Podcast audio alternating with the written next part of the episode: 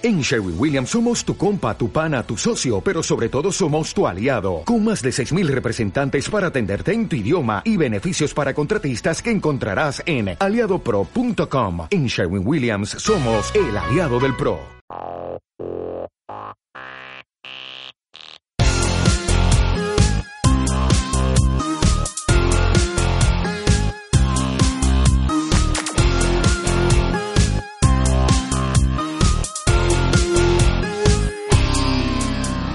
Máximo. Hola Pedro, ¿qué pasa, Co? Pues nada, aquí a grabar el tercer episodio de Perdiendo las Formas. Que no sé si eres consciente de esto, pero que estos dos primeros eran, por, por usar terminología diseñil, eran como un boceto, los dos primeros episodios. Porque, porque era como, era verano y pues sabemos que no nos escuchaba mucha gente, que al final sigues apuntado mucha gente, parece que, que nos hicieron caso y en vez de jugar al balón volea en la playa nos han escuchado, pero este de verdad es cuando empieza el curso, yo creo que este ya lo tenemos que hacer bien de verdad. ¿Este ya lo peta o qué?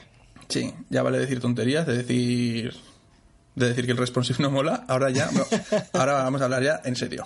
Pero ya entonces ya no nos peleamos ni nada. No, Bueno, no, ahora era ahora a tope, a por el premio, Ahora- a por el, de a por el premio del podcasting español. Sí, seguro que hay algún premio. seguro, algo ahora. Seguro que hay alguna, hasta alguna chupipandi o algún grupo de WhatsApp. Bueno, ¿Qué, qué te iba a decir? Que mm, ¿Viste la Keynote? sí, tío. Sí, ¿no? bueno, verla verla, verla, aten- atención, porque hubo mucha gente que tuvo problemas. Yo tuve problemas, pero es que lo que al final pude verla entera, pero con 10 minutos de retraso. O sea, los- claro. Ah, eso es lo que pasaba a todo el mundo. No, a ver, mm, bueno, para los que nos estén escuchando, Ah. hoy es el día después de la Keynote de, de presentación del, del iPhone 6 y 6 Plus y el reloj de turno. Y bueno, lo que- los problemas que hubo de, mm, de streaming se ve que fueron por, por algo de- del, del blogging que tenían dentro de la propia web de Apple. Ah, sí, que, sí, que abajo, que abajo iban saliendo... Sí, algún tipo de conflicto que se escapa a mi entendimiento y aquí da problema con el streaming. Entonces a mí me pasaron otro enlace que se, otro enlace que se ve que se abría de otra manera y pasaba de eso y yo lo vi, pero bueno, con un poco de, de retraso. Sí, yo- por ahí lo vi bien. Yo también, que era un punto MOV, ¿no? Era di- directamente sí, claro, el vídeo... era como, era como el vídeo directamente. El vídeo en crudo. Claro, pero claro, yo iba siguiendo por Apple Esfera y por y por Engadget, iba siguiendo el, el chat ese que tienen como en vivo. Sí, Y claro, yo decía, ¡ay, va, mía, ya han presentado el reloj! Entonces me, me iba al vídeo y esperaba que presentaran el reloj 10 minutos después. claro, es como escuchar el fútbol por la radio. Claro, a ver cuándo me tengo. Pero bien, ¿qué me cuentas de la Keynote? Pues bueno, eso, aparte del diseño de la carta de ajuste, Sí. que estaba muy guay, y la china aquella que se colaba, bueno, china o lo que fuera, China o que japonesa. también, no sé, o coreana o whatever, eh, pues bueno, un bombazo, ¿no? Lo que se esperaba también, ¿no? De que iba a ser algo más que las últimas keynotes. Bueno, bueno, bueno, yo ahí, ten- yo ahí, no sé, yo siempre me he visto las Keynotes, he sido siempre un poco fanboy, bueno, un poco Sí. fanboy, es simplemente que me gusta lo que hacen, pero, Claro. Pero no soy fanboy nacionalista, ¿no? De estos de, si soy de Canon, odio a las Nikon, si soy del Madrid, eh, Cristiano Ronaldo no es chulo, esas cosas, de esas cosas paso un poco. Vale. Y, y fui con ganas, de hecho salí antes del trabajo para ver la Keynote tranquilamente en mi casa, con mis pataticas, mi cerveza, Ah, y, y no sé, tío, esperaba bastante más. Joder, esperar más. Sí, porque, claro, porque es que, joder, yo he crecido viendo cómo presento el iPhone, que es probablemente la mejor muestra de cómo se presenta un producto en la historia. Sí. Y claro, y a pesar de que, de que el actual CEO de Tim, de Tim Cook, que parece que se, se ha estado repasando, porque ha cogido mucho de ese marketing que tenía Steve, ¿no? De, Bueno, claro, beben, beben de, de todo lo, lo bueno y de todo lo que los ha hecho estar donde están y para qué van a prescindir de, de las maneras ¿no? que los han hecho estar ahora donde, donde están en cuanto a presentaciones. Todos les copian, todos les imitan Claro, la pero- manera de presentar y anunciar. Pero a pesar de eso, no sé, no me quedé un poco frío con. Porque, por ejemplo, cuando presentaron el teléfono, vale, eh, sacaron un teléfono, pero re- eh, reinventaron un poco el teléfono, ¿no? Con el iPad lo mismo. Y con esto, pues realmente es igual que un Android Wear, el, el reloj. Me quedé un poco en plan. Es que, que- que está muy bien, pero claro, como siempre esperamos lo máximo. Ya, a ver, eh, yendo un poco por orden, presentaron los dos teléfonos Ah, bueno, sí. que sí, al sí. final eran los que ya se sabía, bueno, se sabían porque se habían filtrado, ¿no? Porque esto de la cadena de montaje ya se sabe cómo va, al final se filtra todo. Y aunque yo esperaba que no fueran esos, porque no me terminaban de convencer en cuanto al diseño, al final, era, al final eran esos. Vale, pero ¿por qué no te convencen? Eh, a ver, primero, a mí el rollo de teléfono tan grande no me va. Claro, pero, eso ya es cuestión personal, ¿vale? Claro, pero ¿por qué? Que siempre me, siempre me estás vacilando con el cachofón. No, porque no, no me parece cómodo para mí, para mi uso del teléfono. Yo no juego eh, a juegos que me necesiten pantalla grande. Yo no veo mucho vídeo en el fondo en, en el teléfono y mm, le doy caña sobre todo a, mucho a mail, mucho a Twitter, mucho a bueno, estas cosas, con lo cual la pantalla más grande o, o cachofón ya de 6 Plus este a mí la verdad es que se me, se me va. Pero entiendo que hay una demanda por parte de mucha gente de este tipo de teléfonos. No, pero yo le doy el mismo uso que tú, exactamente, pues yo no tengo ningún juego instalado. Miento, tengo un juego de ajedrez instalado, y ya ves tú que, lo, que hace falta. Y cuando me compré el Nexus, que son. ¿Cuánto quedamos? 4,95, ¿no? Pulgadas. O sea, entre los dos iPhones, que es. Sí, una cosa media, ¿no? Una cosa media. La verdad es que estoy eh, encantado, macho. O sea, es una cosa que dices. No me molesta. Es verdad que a veces en en el si llevas un pantalón un poco ajustado o algo así, ¿sabes? Igual molesta un poco. Si es que esto de cada vez la ropa más ajustada y los teléfonos más grandes. Claro, es, igual es un poco raro, pero por lo demás estoy súper encantado porque incluso he prescindido del iPad. También he prescindido porque la Cris, porque mi chica me lo ha, me lo ha virlado casi. Me lo ha Sí. No, pero quiero decir que ahora cuando cojo su iPhone, el iPhone de Chris, me parece, me, me, resulta pequeño, ¿sabes? Ahora me he acostumbrado y me resulta muy cómodo. Cuando yo también era reacio a lo del tamaño grande. O sea que igual es todo un poco acostumbrarse, que no... No sé, esto creo que son también preferencias de usuario, también de como de las manos y tal, pero bueno, Apple siempre estuvo con que no lo iba a hacer, incluso sacó el anuncio este de que el iPhone 5 era así, porque era el tamaño de la mano. Sí. Y ahora haces esto, bueno, es un poco... Eh, bueno, adaptarte a lo que está pidiendo el consumidor. Pero bueno, y aquí un poco de lo que dijiste. Y aquí quería comentar dos cosas. Una, el diseño. Las voy a decir pues no se me olvida luego. Una, el diseño, que parece que está volviendo al primer iPhone y por creo, lo redondeado, ¿no? Sí, y creo que es un error porque jo, me parecía muy elegante todo lo que estaban haciendo con el 4 y el 5. Y lo otro que quiero comentar, para que, es que si no se me olvida, ¿eh? Es, es, lo de que eh, si presionas dos veces el botón Home o algo así, como que bajan los iconos. Es en el, 6 Plus, ¿no? En el 6 Plus lo que pasa es que si haces como doble tap Sí, doble en tap. El, en el home, sí. bueno, ahora cuando haces doble tap lo que sale es el para cambiar de, de aplicaciones, ¿no? Pero sí. se ve que es, es, doble tap sin, sin apretar, ¿no? Como sí, por encima. exactamente. Se, se, baja todo para abajo para que puedas llegar con una mano. Claro, eso, eso es como para decir, no, es que siempre hemos defendido que tienen que llegarse con una mano y, de, y, realmente es una tontería, porque yo cuando me compré el Nexus, lo primero que hice fue, haciendo caso a Steve, decir, a ver si llego con el dedo. Y tío, sí que llegas. Pero tú, porque tienes manos grandes. No, yo siempre me han dicho que tengo manos de niña, las tengo muy suaves. No sé, yo tengo manos pequeñas y hay gente con manos pequeñas y las chicas suelen tener las manos más pequeñas normalmente y hombre, no se llega con el pulgar arriba ni... Es complicado, son grandotes, eso, eso hay que decirlo. A mí esa solución me parece un poco... no sé. Esa solución no es... No es... por casa, no sé, no, no, sí. no lo veo... Esa no lo veo no a la hora de la verdad usable, ¿eh? no lo sé. Me parece lógico lo de que se gire el, el, home cuando lo pones en horizontal, que fue un poco como, wow, ¿qué habéis hecho? Si eso no lo hacéis ni en el iPad ni, ni en nada. Ya. Pero, pero bueno, parece un poco lógico. Si al final vas a usar el teléfono con dos manos en horizontal, pues que se gire todo, parece que tiene sentido. No sé, con respecto a la forma del, del diseño en sí del, sí del iPhone, a mí el del iPhone 5 negro fue el que más me ha gustado de todos los que han salido. Sí, a mí también. Eh, este, el, la, el rollo redondeado, el color este que no me acaba de convencer, que no es negro, ni es gris, ni es el, lo de las bandas de detrás y el tema de la cámara, es lo que me, me disgusta en diseño. Entiendo las necesidades y entiendo que la cámara tiene que tener ese anillo que sobresale un poco, no sé si te has fijado.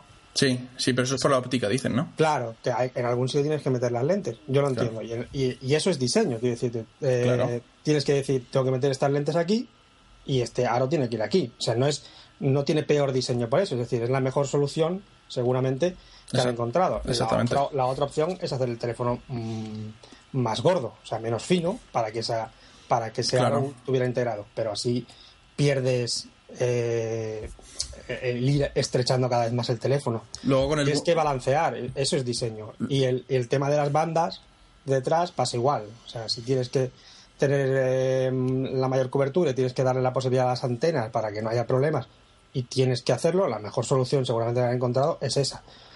Eh, luego ya de que te guste más, que te guste menos, bueno, pues es cuestión un poco de, gustos. Bueno, a mí eso tampoco me molesta. Sí, estaría tal vez mejor sin las bandas traseras, pero bueno, si tienen que estar las antenas, tampoco pasa nada. Es, diseño, es, es, diseño. Exacto, es que el, diseño es, eso, es que esté, que esté eso. No, no, no, vas a hacerlo más bonito y prescindir de que funcione el teléfono. Quiero decirte, lo, importante es que funcione y, con la mejor solución estética posible o la mejor solución gráfica, ¿no? En el caso de, de la interfaz pero en el caso del, del dispositivo, pues tendrás que tener la, mejor forma posible una vez que has cumplido con la función, obviamente. Exactamente. ¿Y de, iOS 8 para iPhone? Porque también se enseñó, o ya se había presentado iOS 8. No, ya, se había presentado y nada, lo, es que la presentación de los teléfonos la, se la terminaron en poco más de media hora.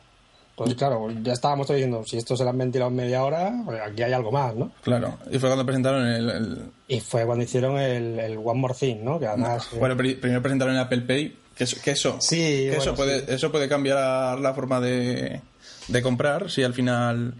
Pues eh, ya he leído algún post que dice que en realidad es intentar solucionar un problema que no existe. Mm, no lo sé, a ver, puede convertirse en un nuevo hábito a la hora de pagar, igual que las tarjetas de crédito también empiezan a tener lo del contactless, ¿no? Que no. Bueno, es facilitar un poco el pago y, facilitarlo a través del teléfono, que es el dispositivo que siempre tienes más a la mano, por lo menos por ahora. Sí, y al, llevar, NFC puede que sí que, es como el estándar, ¿no? De, sí, por eso de conexión que lo hayan metido era porque era necesario porque bueno, pues todo el sistema se ha montado en los bancos y tal a, través de eso. Lo, van, lo están usando de una manera pues diferente de como lo, está usando Android, es decir, no le van a dar mm, una manera abierta de que de que los desarrolladores no, claro. a usar eso para algo, sino lo van a usar porque lo tienen que usar porque no les queda otra. al que le interese todo esto, porque la verdad es que es muy interesante ver cómo funciona, eh, le recomendamos, o yo le recomiendo, seguro que Máximo también, el podcast de Hacía Falta, este último, bueno, que lo busquen, el, hicieron uno antes de la Keynote como para hacer quinielas, ¿no? Para hacer una porra de, pues yo creo que van a presentar tal cosa. Sí. Pero el que han hecho después, comentándolo todo, porque encima, pues son gente que sabe no voy a decir que mucho, sabe demasiado casi, pues lo, lo explica muy bien cómo funciona y por qué se ha elegido NFC y cómo funciona perfectamente, porque no se, se supone que no se guarda el número de la tarjeta, Apple no sabe cuánto has pagado. Todas esas cositas que hacen que este sistema sea. Muy bien, explica muy bien toda la parte técnica y todos los detalles más, o sea, digamos, menos de, diseño y más de, las tripas, ¿no? De, todo, ¿no? Por eso. Y, que lo escuche la gente, sí, sí. Y yo lo único que quería comentar desde el Apple Pay es que lo primero que me fijé fue Apple Pay, ¿no? Sí, Sin la I latina, lo primero, y en minúsculas. Y luego cuando presentaron el Apple Watch, lo primero que me fijé es que estaba en mayúsculas. Sí, hay cosas que lo han presentado. Bueno, el Watch como que lo han lanzado con un branding diferente a lo otro, porque el Page parece, me recuerdo que lo han mantenido en el Bética Noye. Sí. Pero el. O, Neue, como te gusta decir a ti. sí. pero en el, en el, en el, pero en el, en el Watch ya están usando la tipo logo que nueva que hablaremos, que hablaremos luego. Exactamente. Con la con la presentación del reloj fue cuando ya pegaron el bombazo, ¿no? Con el One More Thing. Y... Eso fue emocionante, el ¿Qué te ha parecido? ¿Qué te ha parecido el reloj? El reloj, eh, pues el reloj me ha parecido bien, correcto. No era lo que esperaba de Apple, porque, como te comentaba antes de empezar a grabar, yo siempre espero de Apple que cuando se mete en un mercado nuevo, no, no, no espero que cada vez que saque un iPhone revolucione el mundo de los teléfonos, que es lo que espera la gente, ¿no? Los más fans. Cada vez que saca un nuevo iPhone tiene que ser la hostia, no ya revolucionó el mundo una vez, ya vale. Y con el reloj esperaba que hicieran lo mismo, al menos un poquito, y me faltó eso, pero por lo demás pues es un reloj pues de puta madre. Otra, otra cosa de puta madre y que es muy parecido a los Android Wear, por ejemplo el Moto 360 a mí me tiene loquísimo. Sí. Lo que me falló, aparte del diseño, que luego hablamos si quieres un poco, mm. es... Se me ha olvidado lo que iba a decir. O sea que sigue tú, Máximo. Eh, mientras, lo, recuerdo. Piénsalo mientras te acuerdas. Que a, mí el reloj me, ha gustado. Es decir, yo no creo que realmente. Ah, vale, ya sé. Que sea un producto. Venga, vamos, dale. Ah, además, me parece que es lo que ibas a decir. otra cosa es que esto del reloj realmente triunfará. Esto necesitamos un reloj para.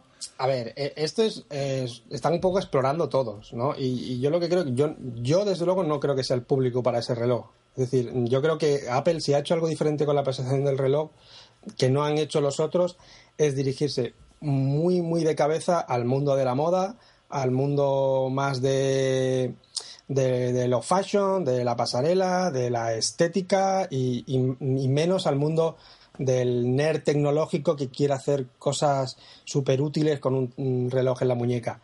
Que no quiere decir que no las vaya a hacer el reloj, pero desde luego el sacar chorrocientos modelos, que ya no sé cómo son, cuántos son, que si son tres colecciones distintas, como si fueran la colección Sport, la colección Lujo, la colección, ¿sabes? Hacer está todo dirigido, ya, ya se veía venir, ¿no? Por las propias contrataciones que han hecho, por cómo iban dirigiendo ciertos tweets en, el, en, el, en la presentación. O sea, se están dirigiendo a un público que, que tendrá varios relojes de estos y que los irá combinando con, con la moda, con la primavera, con el otoño, ¿sabes? Este rollo.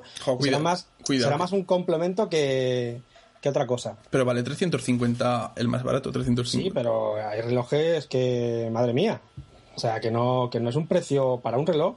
Olvídate ya de, relojes inteligentes y todo esto. El precio de un reloj, eh, hay relojes que se van muchísimo más, ¿no? Ya, pero, pero me refiero. Sí, o sea, la gente que se compra un Tag Heuer Sí, claro. Eh, esa gente, pues, la veo. Pero, por ejemplo, la gente como yo, que somos unos modernos de pueblo, ¿no? Hmm. Y que voy con... Que, que, que, me puse reloj hace poco casi por estética, ¿no? Y me compré un Casio de 10 pavos, porque es el más bonito que me parecía. Y porque creo que la muñeca me queda fetén. Ahí es donde veo yo, en el, en el grueso de la gente, ¿cuánta gente que se compra un Tag Heuer? No, no, no, sé, no, no creo que, que... Yo no voy a usarlo en el sentido de que yo no uso reloj y no, no creo que vaya a empezar a usar reloj porque ahora Apple saque, saque esto. Eh, pero sí creo que en el, en el mundo más de, de, la moda o gente más interesado en, llevar cierta estética y cierto tal, va, a pegar el pelotazo seguro. No sé, yo, tengo mis dudas. Y, pensando, pensando que es la primera versión de un nuevo producto. Sí, sí, claro. Recordamos cómo era el primer iPhone y cómo es el último. Madre mía, es que cuando salió, yo lo de las primeras cosas que pensé es, ¿cómo será el de la quinta generación? O sea, será algo impresionante, ¿no? Si ya, si ya lleva todo esto, si ya sale así, si ya han hecho tanta variación y han pensado en tantas opciones, eh, creo que tiene un futuro impresionante. Luego, una de las cosas que más me llamó la atención también fue el, no hacerlo todo táctil en, el, en la pantalla del reloj. Sí. Uno de los problemas principales que tienen todos es que, bueno, que es muy pequeño para al final para andar tocando con los dedos. Entonces, esa solución a través de la corona del, reloj, ¿no? De la ruedecita, eh, bueno, a mí me parece inteligente, me parece una buena manera de adaptar un, un, una forma anterior a, a un diseño nuevo y con otras funcionalidades.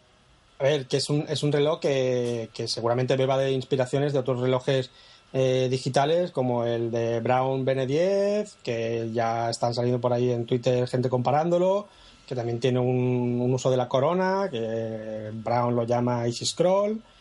Eh, a ver, que no, es un, que no es un reloj diseñado por Brown, ¿no? Que es un estudio de diseño, que diseña para Aventura, que es una marca de relojes, y que licencia luego Brown, ¿no?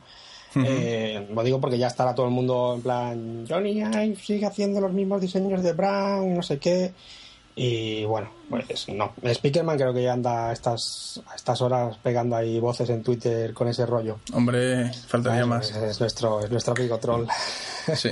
tiene las mismas medidas y no sé qué historia. De todas formas, eh, no sé, el diseño me recuerda demasiado al iPhone primero, ¿sabes? Así tan redondeado y tal, y no me ha gustado no me ha gustado mucho. Pensaba que se iba a parecer más como al iPhone 5, ¿sabes? Más planito, más, más cuadradito, ¿no? Sí, pero bueno, eso supongo que irán mejorando. Este, por ejemplo, de, Brown que te comento, que no tiene nada que ver con un reloj inteligente, digamos, sino es un reloj digital. ¿Y que es, bonito?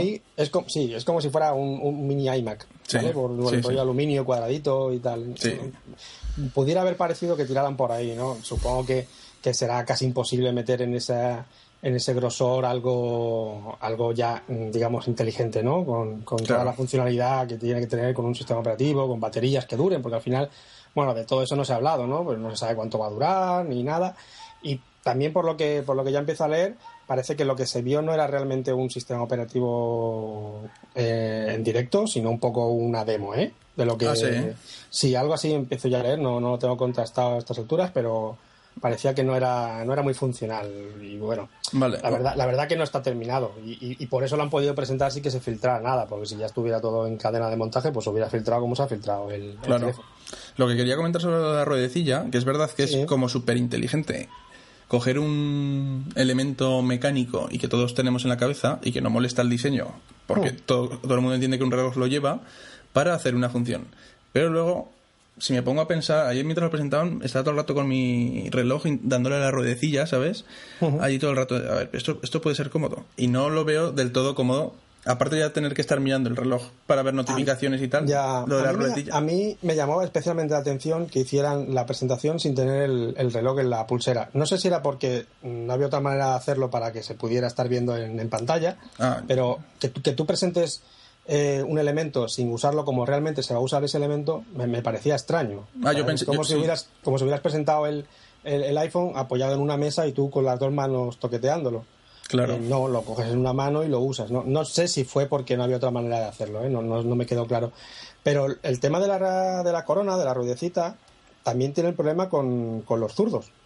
Porque Sí, claro. aunque están diciendo que si lo giras funciona igual, no queda igual, porque no queda en el mismo sitio porque no es no, no está en el centro del, del, del reloj. Claro. Entonces, mm, bueno, no sé cómo qué vuelta le darán o simplemente habrán dicho Claro, a mí, a mí yo cuando lo vi lo vi una lo vi más creativo e inteligente que, que realmente útil. Pero, pero me parece súper inteligente haber utilizado. Pero no sé, no sé si de verdad será útil. Es, es por eso que yo ahora mismo lo veo más como un, un elemento de, de moda que un- una cosa que vayas a usar útil como usas el teléfono, ¿no? Como usas un iPhone o, o otro Sí. tipo de dispositivo eh, o un iPad, ¿no? Que lo usas para cosas de ocio y para cosas útiles. Realmente útil, útil, no, no le veo por ahora a nada, ¿no? A lo mejor el tema este de, de, de medir tus datos de salud, todo eso, a lo mejor por ahí sí que empieza a tener un poco más de sentido. O lo del pago, que también parecía que se iba a poder Sí. pagar con el, pro- con el propio Con el reloj, acercando con el reloj. propio reloj, ¿no? Ahí no va la huella, no sé muy bien cómo solucionan eso,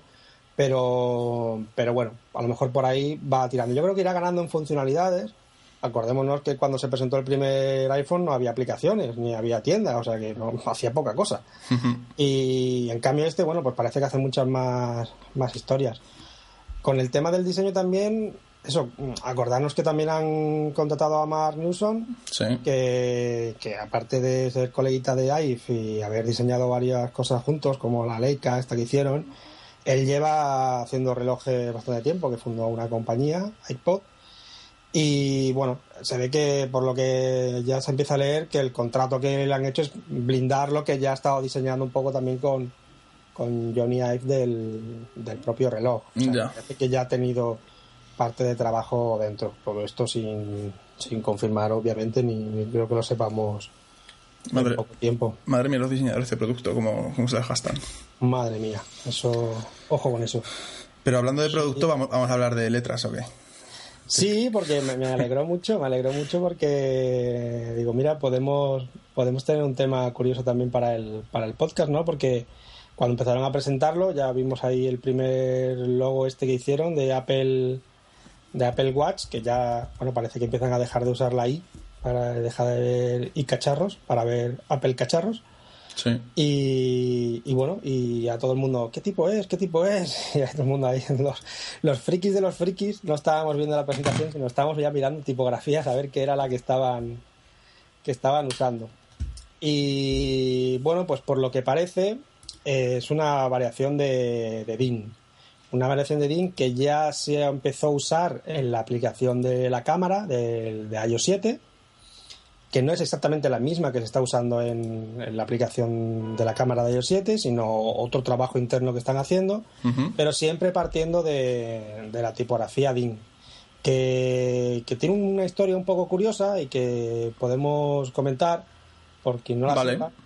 Y porque la- lo que llamamos comúnmente las tipografías DIN son las variaciones de la DIN 1451, que es como se llama técnicamente, que es una tipografía que se creó por el Instituto Alemán de Estándares, que en, cuyas siglas en alemán es DIN, DIN. ¿Cómo, cómo, no, cómo- no- se- pienso decir el nombre en ¿Cómo se- alemán. Sí, hombre, sí. Por favor, es que si tenemos a alguien que hable alemán, No, no, al- alguien por favor que lo, que lo diga él, pero es algo así como Deutsche Institut for Nordideen, algo así. Bueno, es DIN, ¿no? Sí. Me ha quedado bien en alemán. sí, se nota que tienes acento de Bolonia, macho. Sí, de, un poco de, así de de la colonia, parte- de colonia. Eh, y bueno, este instituto es el que vela porque se cumplan los estándares de calidad, entre ellos las normas DIN que rigen el papel que usamos, Exactamente. los diseñadores y cualquiera, ¿no? Es decir, cuando vas a la papelería y pides un DIN A4, estás nombrando el mismo DIN que cuando mencionas a la tipografía DIN, ¿vale? Y bueno, pues la tipografía esta se creó en el 31 para como la tipografía normativa que se va a usar en, en los, los alemanes que son así, ¿sabes? Es decir, esto es la que vamos Sí. a usar para muy todo muy reglado, ¿no? Y esta es la que van a usar para tráfico, para la administración, para aplicaciones técnicas y bueno, eh, pensada técnicamente para, para tener alta legibilidad y sin mucha personalidad, ¿no? Sin mucho carácter. Lo que pasa que, bueno, con el paso del tiempo se fue extendiendo y entró mucho en el mundo publicitario, en el editorial, y es una de las tipografías más, más apreciadas o más conocidas por, por todo el mundo y una de las tipografías que en el 2011 fueron incluidas en el MoMA, Museo de Arte Moderno de Nueva York, como, como tipografías excelentes, ¿no? Que hay, Sí. que, que hay que recoger como piezas de, ya de arte, ¿no? Sí, Y bueno, si viajas por Alemania la ves por todos sitios, es sí, casi el estándar, ¿no? sí, claro. Hay ahora, hay ahora muchas versiones, la de Fonfon, la de Linotype de Adobe, que incluye la DigNest, que ya es OpenType y ya entra con el árabe, el de Bacanari y todos los sistemas de escritura. A mí la que más me gusta es ah, para, pa- la de Parachute. Una fundi- Ajá. la fundición griega Sí. que me tiene loquito. Sí, Esa tiene una versión display que, bueno, es impre- impresionante. sí, a mí la versión Rodent también me parece muy, muy curiosa y no sé. Es, a- para mí es una de las tipografías que, que más me funciona muchas veces y es uno de estos clásicos junto con el Bética y tal que muchas veces intentas decir, va, no uses siempre las mismas, ¿no? Pero al final terminas volviendo porque porque funcionan muy bien. No, al contrario que el Bética, que yo el Bética no sé si la tengo un poco demasiado vista o no sé qué, no sé, no me funciona tan bien. Pero Dean, la verdad es que es todo terreno, ¿eh? Como un buen alemán. Sí, sí, no es. La verdad es que funciona y, y- y lo que es curioso es eso, que una tipografía pensada principalmente para usar en señalética de, de, de carreteras y tal, al final termine mm, siendo a través de variaciones y tal, terminando en un dispositivo tan pequeño como, como un reloj, ¿no? Sí. Y bueno, pues la propia Apple ha confesado que es un- una tipografía de diseño interno, que la están desarrollando. Pero esta, es- que- esta es la famosa Apple Sans, se supone. Mm, Parece que no, parece que no, pero mm, yo lo que entiendo es que están no haciendo una tipografía para todo, lo cual me parecería absurdo, y llamarla Apple Sans y usarla para todo, tanto para web como para publicidad, como para un- un- una interfaz de un reloj. Eso sería absurdo. O sea, lo inteligente sería desarrollar tipografías o por lo menos versionar tipografías para cada dispositivo o cada función diferente, ¿no? Ah, pues, ya, pues yo sí que vería bien que hicieran una para todo, pero ¿Crees que funcionaría? Para, pero, pero, pero claro, pero una versión para, Bueno, ca- para claro, cada uso. Vale, puedes hacer una superfamilia. Claro, eso- a eso me refiero. usarlo todo, de acuerdo. Que, que ahora se lleva, ahora se lleva mucho. Sí, también podrías hacerla, ¿no? Tipo como lo que se ha hecho para, para Mozilla. Claro, pero que tengan todas, que se hizo para Nokia, ¿no? Que ya hemos comentado. claro, pero que tengan todas el, el mismo aroma, un poco el, el mismo ADN, pero a partir de Podría sacar. No, no sé si esta si esta va a ser la, la Apple esta Sans famosa. Eh, lo que sí sé es que queda bastante bien dentro de, Sí. de lo que se ha visto. Y bueno, además está está usada, a diferencia de, de- del Bética Noye, para- que es lo que se está usando en, en iOS, pues bueno, la, la tipo- la diferencia con la tipografía principalmente es bueno que tiene un alto de X eh, mayor, es decir, las, las letras son un poquito más altas, por lo que nos entendamos, un poquito más estrechitas y bueno, es un poco más técnica, ¿no? Sí, Eh, que, que eso, es, que eso es algo que sí que me, me, mole- me molesta, no, me, me, me, me parece curioso, vamos a decir. Porque para Apple, que quiere ser siempre tan cool y tan amable, ¿sabes?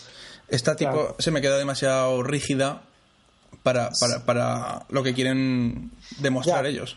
Claro, pero yo creo que al final, eh, por- yo creo que me gusta el uso que han hecho precisamente por eso, ¿no? Porque no ha sido por un, por una manera mm, cool o estética, que es por lo que se está usando, a mi modo de entender, el Betica Noye, que era, y, más en pesos ultralight, que era porque así es como se demuestra la elegancia, no sé muy bien por qué, pero así es como se demuestra.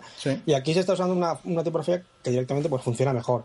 Y además con un espaciado muy generoso que hace que, se lea todo muy bien en un reloj que le va a dar la luz, que, va a estar todo muy pequeño, que, en fin, es bastante complicado hacer una, una tipografía que aguante, que aguante eso. Claro, sí, no, sí, está mejor que el Betica, pero, pero ya estamos en las mismas. Tendrían que haber escogido una tipografía hecha especialmente para tamaños tan pequeños en pantalla y encima buscarle el aroma ese que te digo un poco más amable, creo yo. a, ver, a ver todo lo que están trabajando y a ver cómo termina al final de ser tan parecida a, Dean. Claro, que, que, Dean, es mejor que el Perdón, Dean, es mejor que el Betica y por eso nos parece bien, pero estamos en las mismas. Han cogido. la otra vez cogieron el Betica porque tal, y ahora han cogido Dean porque. ¿Cuál? Realmente la han cogido casi por la misma razón. Sí, es un poco no, partir de, cero y, tirar de algo de algo que ya parece que ha funcionado, ¿no? Bueno, el, amor de Ive por la Alemania del siglo XX, pues se sigue viendo ahí, ¿no? No, no es solo Brown, sino es también la, tipografía. Entonces, eh, bueno, a ver, a ver eso, cómo, cómo termina de parecerse esto a, a, Dean, porque por ejemplo a Roboto le ha ido pasando, ¿no? Que también se inspiraba en Dean, en Helvética y en ¿sabes? Era como una especie de Frankenstein todo y han ido tocando, han ido tocando, han ido haciendo versiones para que aquello fuera al final cada vez más personal, ¿no? Y funcionara mejor. Sí, ya, ya quedado muy bien al final, ¿eh? está mucho mejor que al principio, desde luego, Roboto. Eh, que, Roboto es la de Android, para el que no... Sí, es la, tipografía de, Android. Eh, a ver cómo, cómo, acaba, cómo acaba esto y cómo, cómo se ve realmente, y no en demos ni en en 3D ni historias, a ver cómo se lee realmente cuando lo tengamos cerca. Si, sí, el Apple Watch valía 100, 100 euros, aún lo compraríamos para, para probarlo, ¿verdad? Solo para, solo para ver la tipo, ¿no? sí, lo malo es que es verdad. Pero bueno. Triste, así somos. ¿Y algo más? Pues yo creo que con respecto a diseño no, está, mm. está todo un poco. No, no recuerdo. bueno, hay que ver más el. Sí, lo único que podríamos comentar de diseño es el sistema operativo o, la versión del sistema operativo de iOS que lleva. Eh, que lleva el reloj, pero como has dicho antes, que la verdad es que mostraron muy poco y, se, y se notaba que iba a tiro fijo. Sí, a ver, eh, mm, lo que se ha visto, esperemos que sea tal como se ha visto, pero por lo que se dice es un poco una demo y no es exactamente así. Pero me gustaría ver cómo... Habrá que ver cómo funciona y antes que hablar habrá que verlo un poco así. Claro, cómo han resuelto eh, los problemas de, una pantalla tan pequeña y de hacer tantas cosas, porque se supone que podías eh, mirar mensajes, responder mensajes, mirar fotos... Sí, a ver. A ver cómo han resuelto todos esos problemas. Era un poco, era un poco complicado todo y habría que verlo con más calma y a ver eso que de mandar dibujitos para con plan mensaje. Claro, pero, es, interesante, ¿eh? Para, para, los diseñadores que lo hayan hecho. Sí, es, es, mm. es atractivo. Es un buen reto. Luego a ver la, la, la, utilidad que tiene. Yo tengo ganas de, de ver cómo funciona realmente y de diseñar para para, para el reloj, algo, alguna aplicación o algo, porque es que, en fin, diseñar en algo tan pequeño es un, es un reto y es muy, muy interesante. Sí. Pero habrá que ir dándole a la cabeza a ver cuando presenten el, el kit para poder diseñar ya para, para, el, para el dispositivo, porque irá totalmente separado de, de iOS y tendrá su propia tienda y, y todo, ¿no? Será como un producto diferente.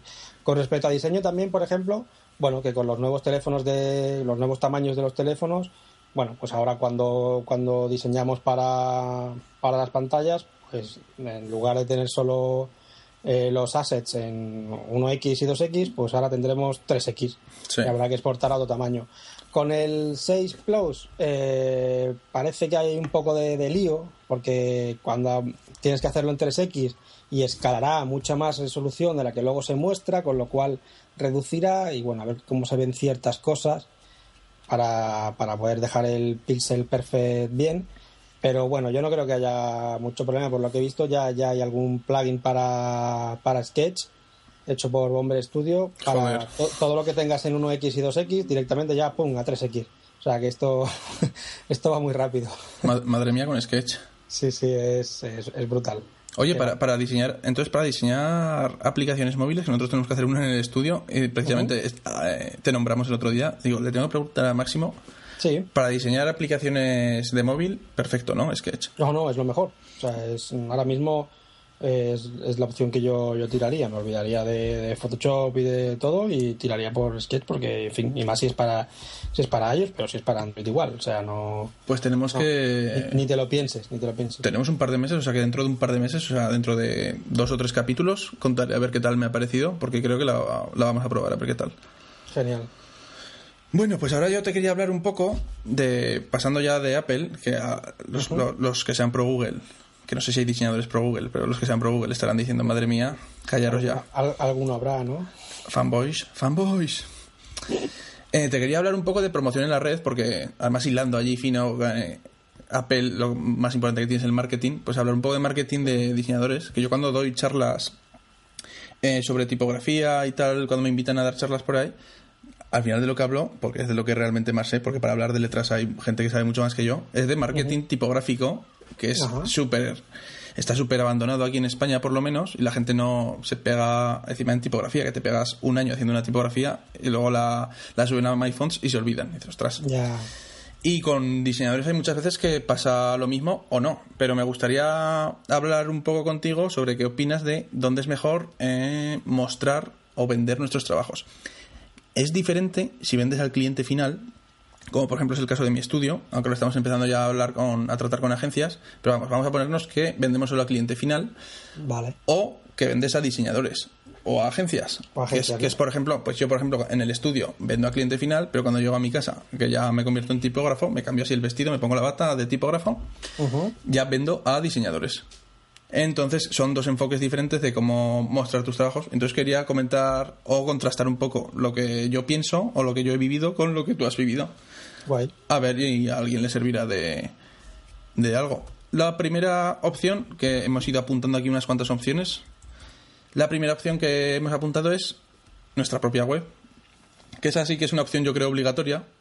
Ya vendas a cliente final o a diseñadores porque porque hay que tener ahora mismo hay que tener tu propia web la gente en, en cuanto te conoce no ya, ya dicen que, Sí, que, en esta- ¿no? que en Estados Unidos de hecho hay un capítulo de cómo conocía vuestra madre no de que en, en Estados Unidos en cuanto tienes una cita lo primero que haces es buscar a ver a la otra persona Sí, en, googlearte, ¿no? De- sí, de- en- googlear pues esto años, ¿no? Esto. Exactamente, pues esto es, lo- esto es un poco lo mismo, ¿no?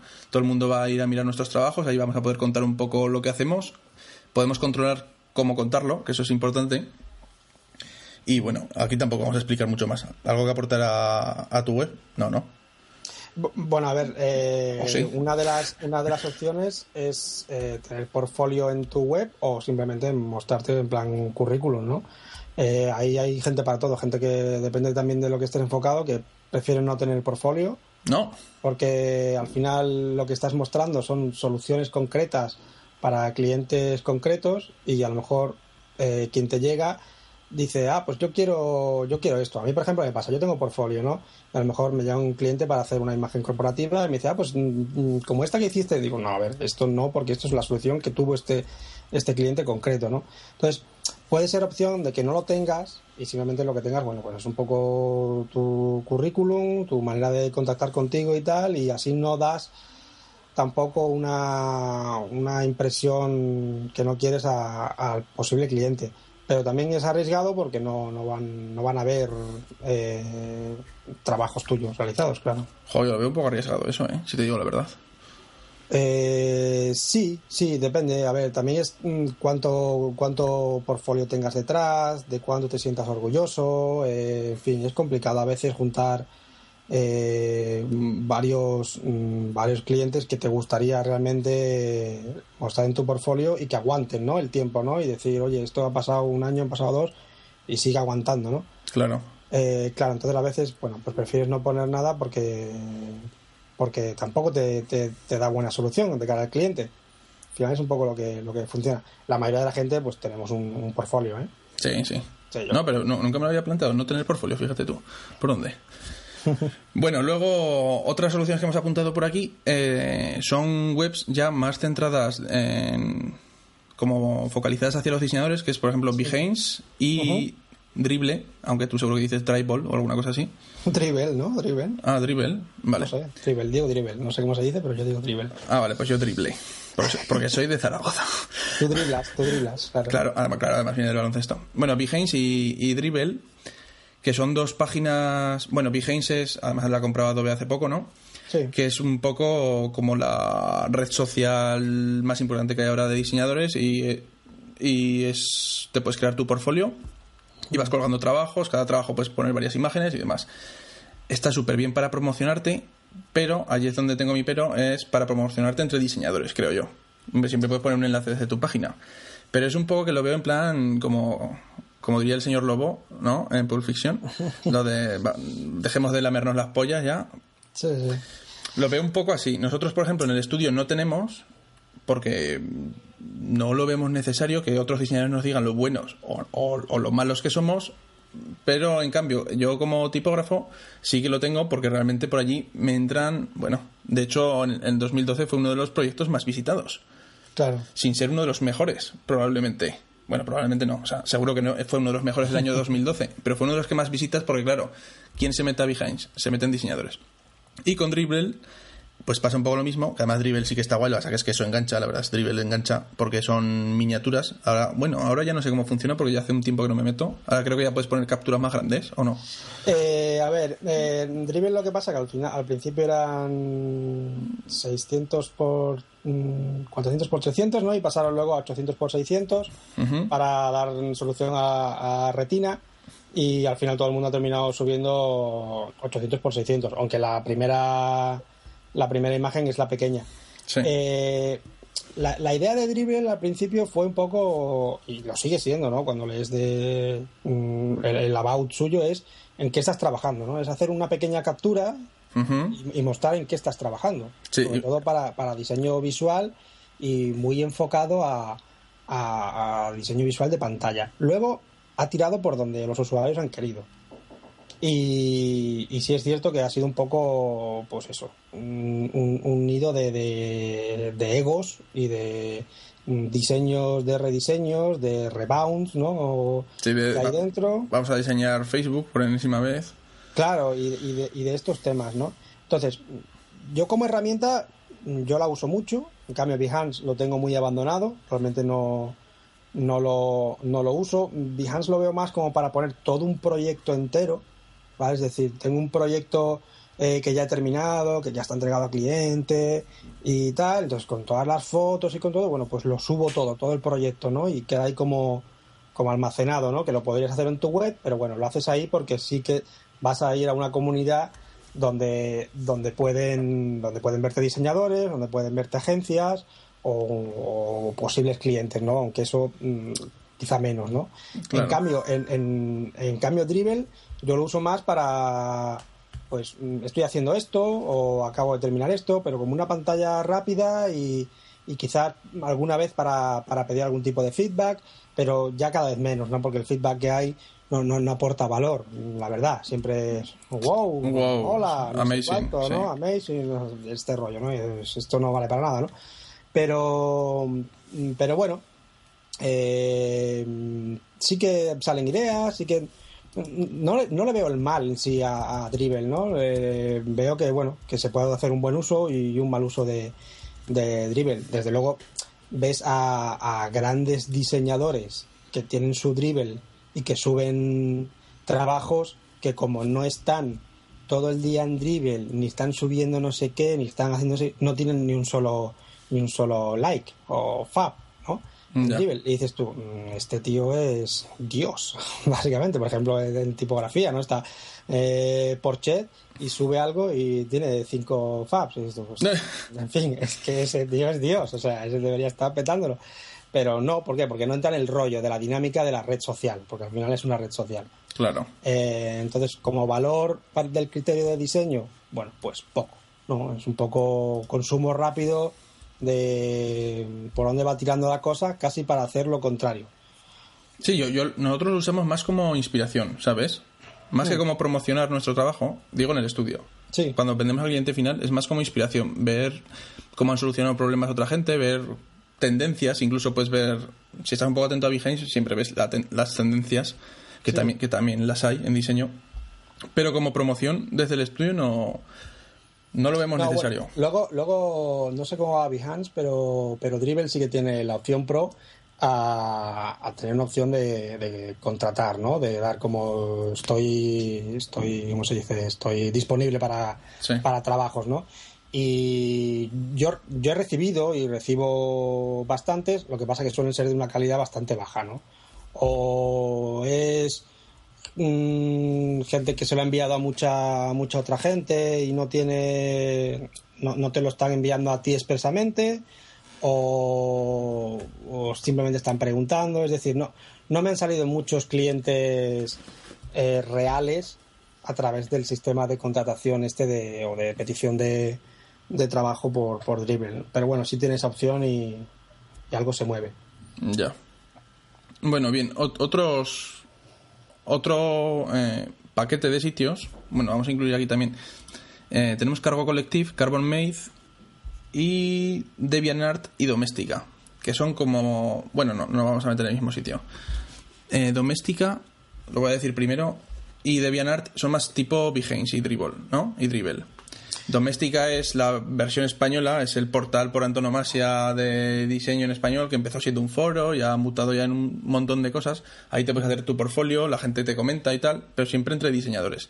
Y DeviantArt lo he metido porque es un clásico y yo no sé ni siquiera si sigue vivo, aunque era más para ilustradores y demás. Sigue vivo, yo, yo tuve y creo que al final conseguí borrarlo ya porque no me resultaba ya útil. Y tuve y durante un tiempo fue bueno, era la, la, opción que había.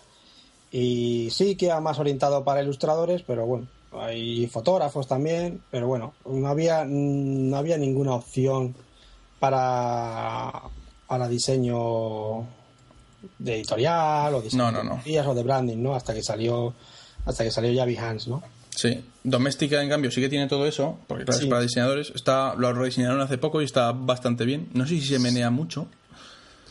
Yo la verdad es que no, no lo tengo tampoco muy, muy trabajado. Mm, ahora con el tema de los cursos y eso le, he estado echando más ojo y, ha mejorado muchísimo y después del rediseño está mucho mejor.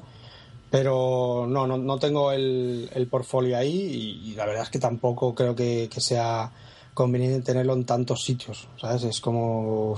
Sí, eso... No sé, tenerlo en tu web y usa uno o dos de estos sitios y, ya está, porque tampoco, si es que te, si es que te vea bien, o sea, porque luego esto es otra, depende del trabajo que tú hagas, a lo mejor no puedes mostrar eh, en, Dribble o en Behance tu trabajo, porque al final lo que muestras son imágenes y eso no responde realmente a lo que tú a lo que tú estás haciendo como diseñador, ¿no? Quiero decir, la mayoría de las veces lo que estás es resolviendo problemas o dándole vueltas a, a cómo se podría solucionar algo y eso no queda mostrado luego en un, en un dribble, ¿no? Ahí queda un pantallazo y que lo quiera entender que lo entienda, ¿no? Sí, eso también lo quería comentar, que en Behance se, lleva mucho el factor estético, ¿sabes? Si, si, si, no, si no hay un briefing, si no hay un briefing, el diseño no tiene sentido.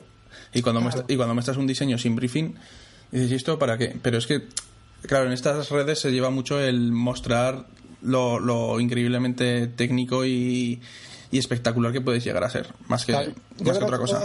Todas, estas redes de portfolios están bebiendo de los portfolios tradicionales que uno se hacía para presentar agencias y tal, cuando uno empezaba.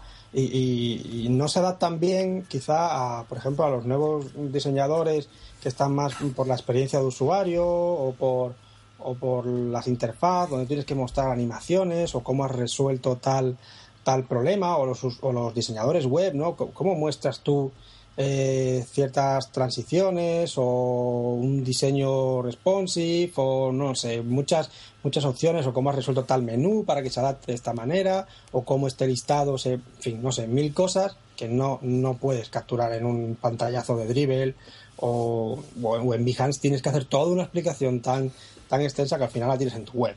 Claro. no, no sé. Y bueno, el, siguiente paquetillo de, sitios, hemos apuntado Cargo Collective y Carbon Made. Que, sí, yo estos no los tengo muy, muy fichados. Pues son, son dos sitios como para. Igual lo tenía que haber metido con la web, que es para hacerte tu propia web, tu propio portfolio. Son como. no sé cómo te diría, son como sistemas como plataformas, ah, como WordPress o como Tumblr, si te quieres hacer un blog, ¿no? Pues Ah, si, te- vale. si te quieres hacer un portfolio, pues te metes en Cargo Collective, que es ahora lo que lo peta, o si te- tienes un grupo de música, te haces un Bandcamp, ¿no? Vale, sí, sí. Pues esto es lo mismo. Carbon Made está un poco menos extendido, aunque ganó varios premios CSS, de estos CSS, no me acuerdo cómo se llaman, de estos de súper bien diseñadas hace, hace ya un par de años. Y, ca- y Cargo Collective es ahora lo que usan los modernetes. Están bien, si, no, si no sabes mucho de diseño web, son dos soluciones bastante interesantes, sobre todo Cargo Collective, para hacerte tu propia web. Vale, vale. Y luego quería pasar a hablar de las eh, redes sociales tra- tradicionales o generalistas. Sí. ¿no? Por ejemplo, Pinterest, Instagram, Twitter y Facebook. Nosotros, por ejemplo, en el estudio, lo que nos funciona súper bien es, eh, si- siendo que nosotros somos muy poco de ello, Facebook. Facebook Ajá. funciona súper bien, porque además ahora los algoritmos que han hecho, pues eh, promocionan mucho más la si subes una imagen a un texto, ¿sabes? Entonces en, en el muro de la gente salen mucho más. Y entonces allí, como sí que tenemos me gustas de los clientes y de amigos y de amigos de amigos, que Ah, lo- muy, interesante, porque yo Facebook no, no apenas lo, lo trabajo. Pues si te haces una página, una página del estudio, eh, bueno, pues que lo peta, macho. O sea, se nos llena de me gustas, de comentarios. Nos, nos, nos han venido clientes que han dicho, pues sí, vi que un amigo me dijo, estuve, me, me metí en vuestro. Facebook y tal. Porque al final es lo que usa la gente. Entonces ir a buscar, ¿no? Si quieres, Sí. si quieres pescar, ¿a dónde vas? Pues vas al mar, ¿no? Pues, Claro. pues Facebook es un poco eso. Twitter no lo vemos tanto así porque al final a mí no me gusta seguir estudios, entonces supongo que, y, y soy diseñador, pues supongo que a la gente tampoco le gusta y lo veo un poco menos útil. Instagram también está bastante bien porque al ser algo visual y Pinterest como no lo uso, pues no te puedo decir. Eh, Yo, mi, mi, yo estoy un poco como dividido entre una cosa y la otra, porque tú sabes que yo estoy mm, por un lado con, con mi web, como Mixam, y luego en la trastería. Sí, En- Entonces, eh, las cosas que funcionan en trastería no son las mismas que me funcionan a mí. A mí personalmente, lo que más me funciona es Twitter. ¿Por qué? Quizá pues porque ya llevo mucho tiempo en Twitter, mm, lo tengo muy trabajado y, y realmente estoy, le dedico bastante tiempo. Y a mí podría calcularte que el 80% de los clientes me llegan directa o indirectamente por Twitter. Ah, sí. O sea, que es muchísimo y es muy alto. O sea, a mí al final, la mayoría de la gente es alguien que me recomienda por Twitter o alguien que me ha visto tal. Al final siempre hay, eh, Twitter está por medio en, en el cliente, Ah, en la mayoría de los casos. Eh, en cambio, por ejemplo, en la trastería, Instagram funciona mm, increíblemente bien Sí, ¿no? increíblemente bien. Y Facebook también. Eh, Twitter menos. Eh, bueno, es depende de cómo le- lo vayas trabajando, de cómo, del perfil de lo que vayas haciendo y, por ejemplo, la trastería, pues puedes mostrar más fotos de los productos acabados eh, y es más visual, ¿no? Entonces, pues funciona mejor Instagram o el subir fotos a, a Facebook. En Twitter es más, a lo mejor, de lo que tú hables de diseño o de cómo eh, te posiciones con distintas cosas y alguien puede decir, "Oye, pues este chico me gusta cómo, cómo piensa tal, me, creo que puede encajar en esto, o alguien que te recomienda es más de, de palabra y los otros dos son más de, más de imagen. Y, y bu- bueno, es, es- la manera en la que, en la que van funcionando. Luego en, en Facebook también funciona muy bien por lo que sé, eh, cu- cuanto más pasta vayas soltando allí en Facebook, porque no sé, la, la trastería no, no mete pasta, pero otros otros estudios meten pasta allí en Facebook y madre mía, cómo va subiendo la cosa. Claro. Sí, no, nosotros no metemos nada, ¿eh? Y, y funciona súper bien. Que me parece sorprendente, siendo que Javi y yo, o sea, mi socio y yo, no. Sí. Que no nos metemos nunca a Facebook ni lo somos usar mucho. Pero oye, eh, para el estudio va súper bien. Claro, porque vendemos a clientes finales. Si, por ejemplo, Claro. de tipografía, no sé hasta qué punto, a la gente siempre le gusta, pero no sé. Lo veo más complicado. Claro, no, porque es lo que dices tú, ¿no? Te estás, en- te estás enfocando a, a públicos distintos. No es lo mismo el cliente final que, que el diseñador, que sí que Behance, por ejemplo, ahí pues te funciona mejor porque estás hablándole directamente a, a, a tu público, al que va a comprar la tipo para usarla, claro. Y por último, el último bloque, bueno, el último bloque, el último ítem es blogs. Con blogs, cuando he puesto blogs me refería a, a enviar nuestros trabajos a, a- a los blogs. Ah, enviar los trabajos a los blogs. Sí. Que eso, Ah. que eso me parece súper interesante. Y Sí. que a mí, por ejemplo, con la tipografía es lo que mejor funciona, pero de largo. Claro, porque vas al cliente final también un poco. Claro. Pero al final es que los blogs te das cuenta, cuando tienes un blog, te das cuenta que la gente copia copia de unos blogs a otros, entonces en cuanto sales uno medianamente importante, pues la cosa se dispara. Luego la gente no comenta nunca en los blogs, no sé qué ha pasado, eso podríamos hablar un día. Bueno, no, sé si ya lo enfocaremos hacia el diseño, pero nadie comenta en los blogs y sí que lo comparten en las redes sociales. Entonces, que, casi es mejor que, que comenten en el blog, pues se queda allí. Entonces, ya cuando la gente lo comparte, ya esto se dispara. Y eso es muy interesante si tienes un trabajo muy bonito, muy bueno, un, trabajo del que estés de verdad orgulloso, ¿no? Dices, vale, aquí la he clavado. O un trabajo editorial que tal, o un logotipo que de verdad resuelve todos los problemas mundiales. Eh, si lo consigues colar en los blogs, de allí te pueden salir mucho trabajo. Sí, realmente no, no lo, yo no lo he trabajado personalmente, pero sí lo hacemos en Trastería. En Trastería sí hemos enviado proyectos de, de, impresión. Sí, a, blogs de estos que recogen. que, recogen más trabajos de, impresión, ¿no? De, de, Letterpress o de serigrafía o de. Bueno, algo que tenga que tenga especial curiosidad, trabajos de papelería para, para empresas o ese tipo de cosas sí que sí que las enviamos y, cuando son chulas las, las recogen y se nota, se notan las visitas y se notan las las, las peticiones de, presupuestos.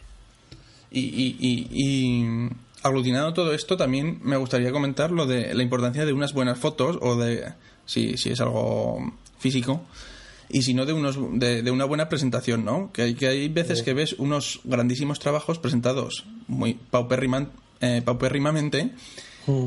y hay otros que igual no son tan buenos pero que están presentados tan bonitos que entran por los ojos. Que eso también muchas veces hay gente, nosotros sí que lo cuidamos bastante por, no sé por qué, pero hay gente que igual acaba también tan hasta las narices del proyecto que luego dice, venga, please, please, please, please y lo presenta. También hay que tener un poco de cuidado con eso, y además siendo, diseñadores, claro. Sí, a veces pasa un poco lo de casa del herrero, cuchillo de palo, ¿no? Sí. Pero también es, hay que saber reservarse tiempo y crear tiempo para, para uno mismo para cuidar su, su propio portfolio y todo lo demás. Y, y, pecamos mucho de ellos, yo, yo peco muchísimo de ello de, de no actualizarlo todo lo que debería. Ah, sí, sí, nosotros y todos.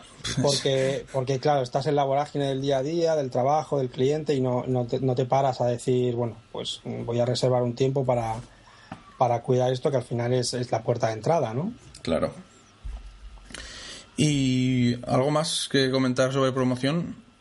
Mm, no, yo, no, si quieres pasamos a, a otro tema que yo quería comentar Sí. Ah, tenías, otro, tenías otro tema, cuéntame. Sí, otro, otro, temita, sí. No, me lo esperaba, no me lo esperaba. A ver.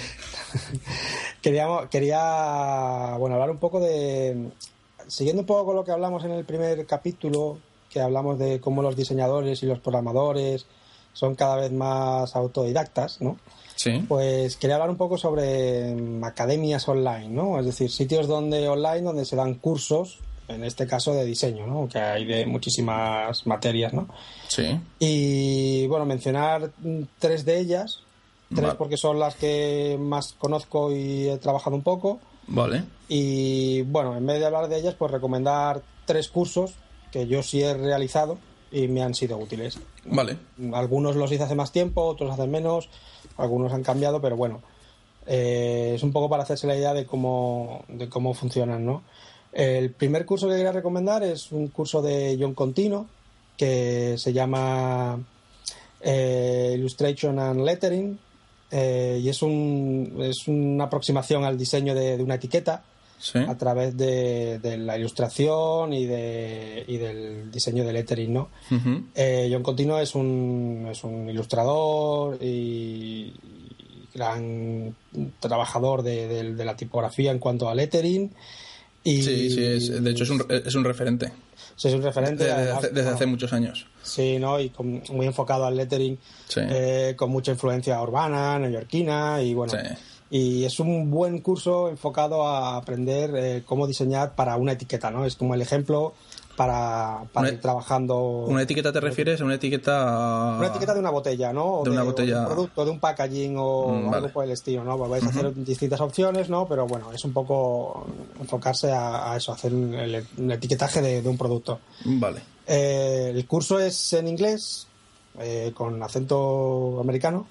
Y bueno, depende un poco de cada uno a la hora de, de, cómo lo entiendes o no, ¿no? Pero bueno, se puede probar el tráiler del curso y si entiendes el tráiler, pues perfecto. No, no es realmente difícil, ¿eh? yo no, como, como escucháis, no tengo un gran nivel de inglés y bueno, se escucha, se, entiende perfectamente. Eh, a mí lo sorprendente de estos cursos es los precios casi ridículos que tienen, porque el curso este cuesta 20 dólares. Es nada, no sé en euros cuánto es, pero es muy poco. El curso, el curso completo, 20 dólares. Sí, 20 dólares, es como wow. Y bueno, son al final son una serie de vídeos y material que te va guiando por el, por el proceso, ¿no? De cómo ir haciéndolo, todo muy paso a paso. Y nada, si no has hecho nunca lettering o si quieres aprender un poco una técnica diferente de un diseñador con un carácter muy personal, además en lo que hace, pues este curso va, va genial. Vale. Pondremos el enlace en la web para, para que la gente. Vale, pero me, me interesa que me digas en qué plataforma está. Ese está en. Ah, pues no lo he dicho, es verdad, en Skillshare. Vale, ¿y cómo es la, Quiero decir, por, si a alguien no le interesa el lettering y le interesa más el, yo qué sé, de otra, otras cosas que habrá cursos, porque supongo que habrá más cursos, ¿no? Sí, sí, cursos hay, hay de todo, o sea, dentro del diseño y dentro de, fuera del diseño. ¿Y qué tal la plataforma? ¿Se, eh, ¿se ve fácil? ¿Hay documentación? Es súper sencilla, todo, todo va muy cómodo. Eh, vas haciendo los vídeos, luego tienes como una especie esta de foro donde vas comentando con Mm, subiendo tus, tus trabajos y algunos... ¿Puedes hablar con John Contino? Eh, bueno, no hablas con John Contino, ¿no? Pero sí que él, creo que recordar que se elegía una serie de propuestas finales y las comentaba, ¿no? En función a... Pues algunos había, sí, sí, de estos... Normalmente funciona un poco así, ¿eh? Y bueno, se eligen como los que el, el profesor del curso vea vea que han funcionado mejor y les da una especie de feedback, ¿no? Toma ya. Eh, mm, hay, hay de todo, ya te digo, ¿no? Yo comentaba este, bueno, porque es el que he hecho y el que, el que puedo decir que funciona bien. Y, como todo depende de los, de los profesores, también depende mucho. ¿Y en, en Skillshare son todos de diseño o es de...? Creo que hay, que hay más cosas. Ah, vale, vale. También hay un poco de, de, marketing y tal, no, no, no, tengo muy, pero bueno. Ah, vale, vale. Los, que más voy viendo yo son, son de diseño de, de todo tipo, ¿eh? Vale, vale, genial. Luego hay otra plataforma que es Udemy. Udemy, esta no la conozco. Sí, y mm, es un poco más, más tosca, podríamos decir, la plataforma. Skillshare es como más modernita, está mejor hecha. Pero bueno, también tiene una cantidad de cursos de todo impresionantes. Yo aquí hice uno de, diseño móvil, se llama Mobile App Design from Scratch, de Maxime Pornier, que es un diseñador de, de producto de iOS, ¿no? Y bueno, lo hice al principio de empezar a usar Sketch para coger un poco una práctica rápida de, la aplicación y ver cómo iba para el tema de diseño de iOS. Y bueno, y el, curso está muy bien porque si no has tocado nada de Sketch, bueno, pues aprendes con un caso práctico. Claro. quiero recordar que era un rediseño de, de Instagram, puede ser, algo así. Y, y, bueno, haciendo esto vas aprendiendo un poco Sketch y las buenas prácticas de, del workflow de diseño para, para ellos. Eh, cuando yo lo hice estaba en una versión, la versión 1, 1 y pico de Sketch, y hay cambios con respecto a la nueva, así que no sé si habrán actualizado el curso, pero cambia un poco el tema de exportar y algunos cambios, pero bueno, para lo básico va, va muy bien. Y el curso es en inglés, igual, pero el diseñador tiene un acento francés, así que no, no usa un lenguaje muy elaborado, es todo bastante sencillito. Ah, pues mejor no. y creo que tiene una opción de subtítulos, quiero recordar también en inglés, con lo cual ayuda un poco, que está bien. Genial. Y este curso cuesta 99 dólares, pero tengo aquí un cupón de un 50% de descuento. Toma ya para el que lo use por primera vez en la plataforma tienes un 50% de descuento. E-, ese, es mi, ese, es mi, máximo. Lo colgaremos también y que lo use, pues mm, supongo que es para cualquiera que se registre por primera vez, ¿eh? tampoco es nada exclusivo del podcast. Sí, ya, ya. Y ya, bueno, pues eh, está, está muy bien también, ¿eh? ya te digo. Eh, estas cosas sí que me dan un poco más de rabia que cuesten tanto, porque esto es lo mismo, la misma discusión que tengo siempre con la tipografía, de que es mejor vender más a poco precio para que llegue a más gente hacer, una buena labor, que la gente, haya más gente que pueda aprender y al final vas a sacar la misma pasta. ¿Sabes lo que pasa? Que normalmente a veces le ponen unos precios altos, pero luego sacan un montón de ofertas, de cupones, de mm, si te apuntas con tantos días antes, pues te sale más no sé cuánto, en fin. Mm, hay un montón de historias y al final si las vas aprovechando, te al final casi nadie termina pagando el precio total de, algunos cursos. Ya. Y, y, bueno, es un poco lío a veces, pero, pero bueno, al final Es un curso mm, con muchas etapas, con, con muchos vídeos, con muchos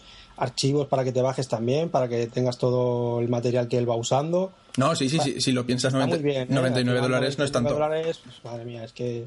Y a mí me, me, pareció útil para, aprender los primeros pasos en, en, Sketch hace ya tiempo que lo, que lo usé. Y luego el tercero es un poco diferente porque es un curso de doméstica y no es el tuyo, pero que todos todos sabrán que tú tienes un curso en, doméstica, así que de esto ya sabes un poquito. Y porque Pedro tiene el curso con, con Damián Rugger llamado Tipografía Doble Lápiz. ¿No es así, Pedro? Sí. Y que seguro que está muy bien, Pedro, pero yo no lo he hecho. Pues, pues es, es, maravilloso, es probablemente el mejor curso que puedes encontrar ahora mismo en todo Internet, en cualquier idioma. Sí. Internet entero, seguramente. A ver si me pongo y. No, está, está, bien, luego cuento un poco si quieres. Sí, hombre, luego la, No, la experiencia como profesor. Ah, eso está guay. Y yo lo que voy a recomendar es uno que, que he hecho el curso, pero no lo he hecho dentro de doméstica. Me explico, el curso es el de Iván Castro, que es el de caligrafía y rock and roll, que lo han llamado, y yo no lo hice a través de doméstica, sino que tuve la suerte de hacerlo presencial, hace un par de años aquí en Barcelona, en la escuela BAU. Pues entonces, esto, es, trampa, entonces recomiendo el mío, joder. Pero, pero bueno, pero como lo he visto en el vídeo de la presentación y tal, la verdad es que está muy bien. Es que no me quiero dejar fuera la plataforma de doméstica, ¿sabes? Que está, que está cojonuda. Sí, ahora cuento un poco. Y, y bueno, el, curso de, Iván es estupendo porque es que Iván es un, es un gran profesor, ¿vale? Entonces es lo que lo que vemos aquí, ¿no? Que aparte del, del, contenido del curso, luego la calidad del profesor se nota, se nota muchísimo. Sí. Em, eh, bueno, el, proyecto es súper divertido además, porque aparte de aprender a usar un pentel de manera correcta, cosa que no es fácil, un pincel, ¿no? De estos que cargas tinta. sí, es como un, sí, como un pincel de punta. Sí, es, para quien no lo sepa, es un, bueno, es un pincel que como carga. Sí es bueno, es muy sencillo porque puedes cargar la tinta dentro y ya vas, vas usándolo, ¿no? A medida que vas apretando y es más, más cómodo. Eh, el, diseño, bueno, el, trabajo que vas haciendo en el curso, pues está enfocado a diseñar el logotipo de una banda de música. Y entonces, bueno, pues te, implicas mucho, ¿no? Porque además tienes que, que buscar también antes un poco la, la información, ¿no? Para coger un poco el feedback, digamos, de, de, la, de la banda que vais a hacer, o hacer un poco de briefing, ¿no? De todo. y, bueno, yo, yo me tocó hacer el de Rat Pack, porque el curso presencial era como por sorteo. Y bueno, eh, me lo aprendí ahí empapándome el ambiente de Las Vegas, rotulación oh. americana de los 50 y 60, música de Sinatra, ¿sabes? Y fue. Maravilloso. Fue muy chula. Molaba mucho también porque lo que mm, molaba que te tocara una banda o un grupo que te gustara, pero también uno que no te gustara, ¿sabes? Porque también la transformación que tienes que hacer para la hora de, crear el lettering y darle el aspecto de, esa banda diferente era chulo, ¿no? Hubo gente que le tocó a Andy Lucas, ¿sabes lo que te digo? Entonces hacer un... Joder. Una, un, logotipo para Andy Lucas, fin. Joder. Tienes que poder tener esa piel, ¿sabes? Eso, eso es un buen trabajo de diseño. Sí. Y bueno, el curso de, doméstica de Iván cuesta, está en castellano, obviamente, y cuesta 24,90, otro curso tirado de precio.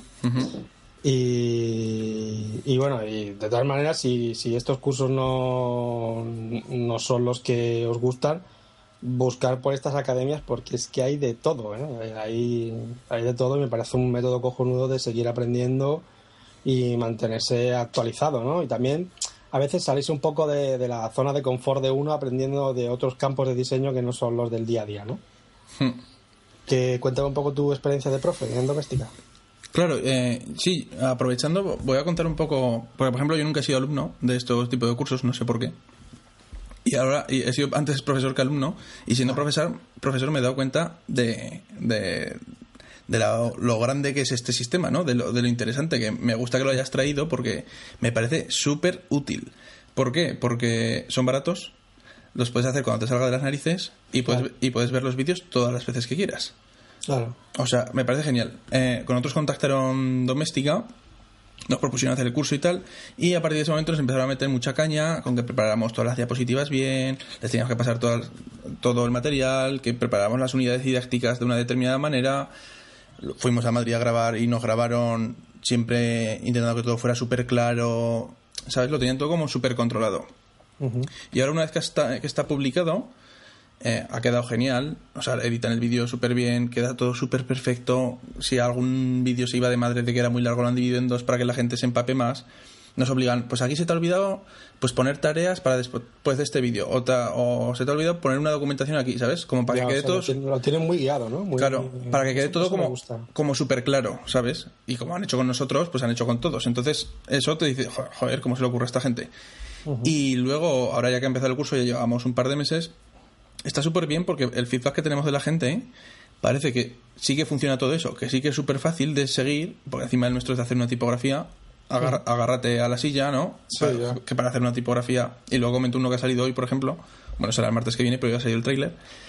Y, está muy bien porque eso del foro, de que la gente va subiendo sus, sus progresos y nosotros tenemos que, que corregirles, eh, decirles alguna cosita. En nuestro curso por ahora nadie ha contestado a otro alumno, ningún alumno ha contestado a otro alumno, que eso también creo que podría ser interesante.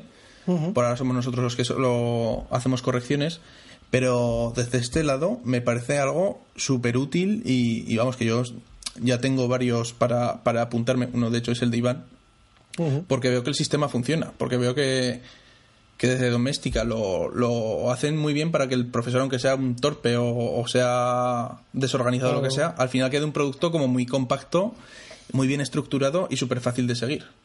Sí, yo, yo por lo que por lo que he ido viendo, mm, ahora mismo Doméstica y Skillshare son los que más controlan este proceso con el profesor y los que mejor dan toda la, información para el alumno y está todo más ordenado y monitorizan más al profesor, ¿no? En Udemy creo que es un poco más más libre, ¿no? Y el profesor puede subir o no subir o no está tan controlado, la impresión que me ha dado, ¿no? Y, pero por lo que me dices es, es, es chulo que en, que en doméstica lo tengan todo también sí, sí, lo controladito, ¿no? Porque para, el alumno se agradece mucho que esté todo que esté todo muy claro. Claro, claro. Es que a, mí cuando me eh, exigían tanto, que a mí me gusta que me exijan, pero había un momento que decía, oye, déjame en paz, que estoy en la playa, ¿sabes? No, esto es broma. Pero cuando te exigen tanto, dices, ostras, esto va a repercutir, aparte que en el curso esté bien, en que el alumno le quede todo súper claro y sea todo facilidades y eso me encantó.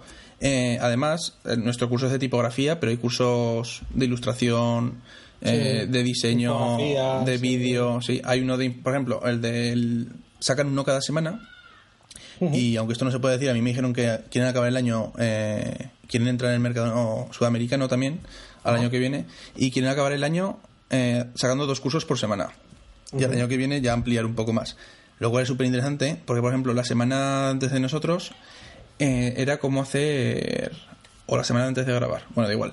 La semana, una semana antes que nosotros, era el que hace las infografías para National Geographic. Sí, Nada más y nada menos. Y ahora, por ejemplo, esta semana ha salido hoy el tráiler de Oscar San Martín, que es un, un diseñador o ilustrador, un artista de aquí de, de, Zaragoza y por eso lo conozco bien. Y explica cómo hace los dioramas, que es una, es una cosa que hace él, que es el único que lo hace en España. Sí, sí. Porque no hay nadie, yo no creo que no hay nadie capaz de hacerlo. Los dioramas aquí no, además no es algo que, se lleve mucho, en, otros países sí se, usa más, pero es que la calidad, lo he visto en el vídeo, me parece acojonante, la verdad. Que sí, pues busca vídeos en Vimeo sobre él, vas a flipar. Y entonces, pues este muestra sus secretos y sus trabajos, que hay veces que yo lo hablaba con los de doméstica, cuando me dijeron, pues a Zaragoza vamos a ir a hablar con Oscar San Martín, les decía, pues ese, ese curso, en vez de comprarlo para ver para hacerlo que casi me parece imposible casi es más para verlo sabes cómo trabaja este, este hombre. Así que hay de todo porque ese es de modelado pero pues hemos dicho de infografía de branding de vídeo hay uno de música hay de fotografía por ejemplo de fotografía de producto y si hay en, y si hay en doméstica brand skill serie en todos los sitios. Sí, sí, la, verdad, que están haciendo. A mí me, me alegró mucho cuando, cuando que empezaron a salir los primeros cursos, porque, bueno, se ven súper profesionales todos. Sí, además nos contaron que, Claro, al final Doméstica es una empresa.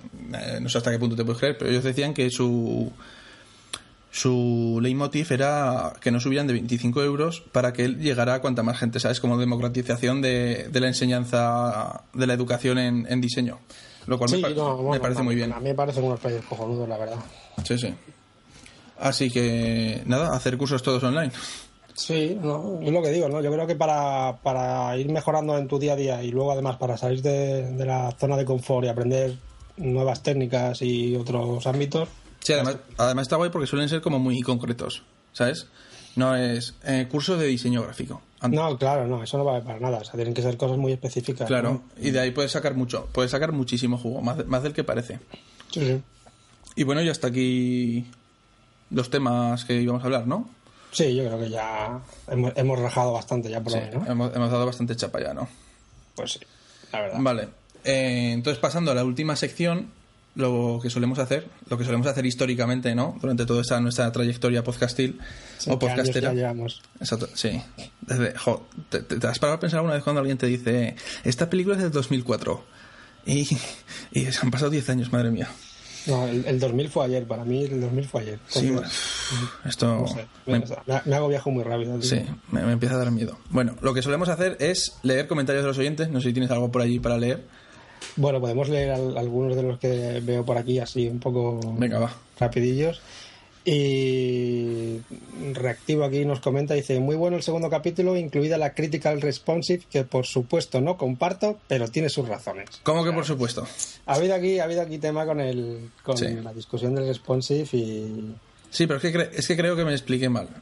Ya, un día, un día voy a, pensar, voy a, voy a pensarlo otra vez Vale. pa- para ver cómo lo... Porque realmente no me estoy metiendo con el responsive. El responsive me encanta. Pero creo que expliqué mal cuál era mi punto de vista. Ot- otro día en el... otro, día retomamos. Otro día retomamos, sí. Muy bien. Se generó bastante discusión en, en Twitter y algo también en Facebook, porque Sí que- así pedimos así pedimos a la gente que, que Claro. que comentara y está genial y De hecho- de hecho- agradecemos muchísimo de que la gente opinara y diera su opinión profesional como muchos Claro. como muchos la dieron y Que, eso que es lo que mola. lo agradecemos, lo Que no- agradecemos totalmente. sí, Que sí. no lo hemos dicho aquí, pero lo mismo, igual que estuvimos hablando de responsive, en este capítulo no sé qué podemos hablar, pero que la gente nos comente y nos dé su punto de vista. Pues, por ejemplo, Sí, lo, bueno, lo de promoción en la red. Exacto, nos comente cómo usan ellos las, las Sí. redes sociales para promocionarse o con Claro. respecto a los diseños de, de la Keynote o si han usado alguno de los de los cursos o de las Claro. academias online, que bueno, nos comenten. Exactamente.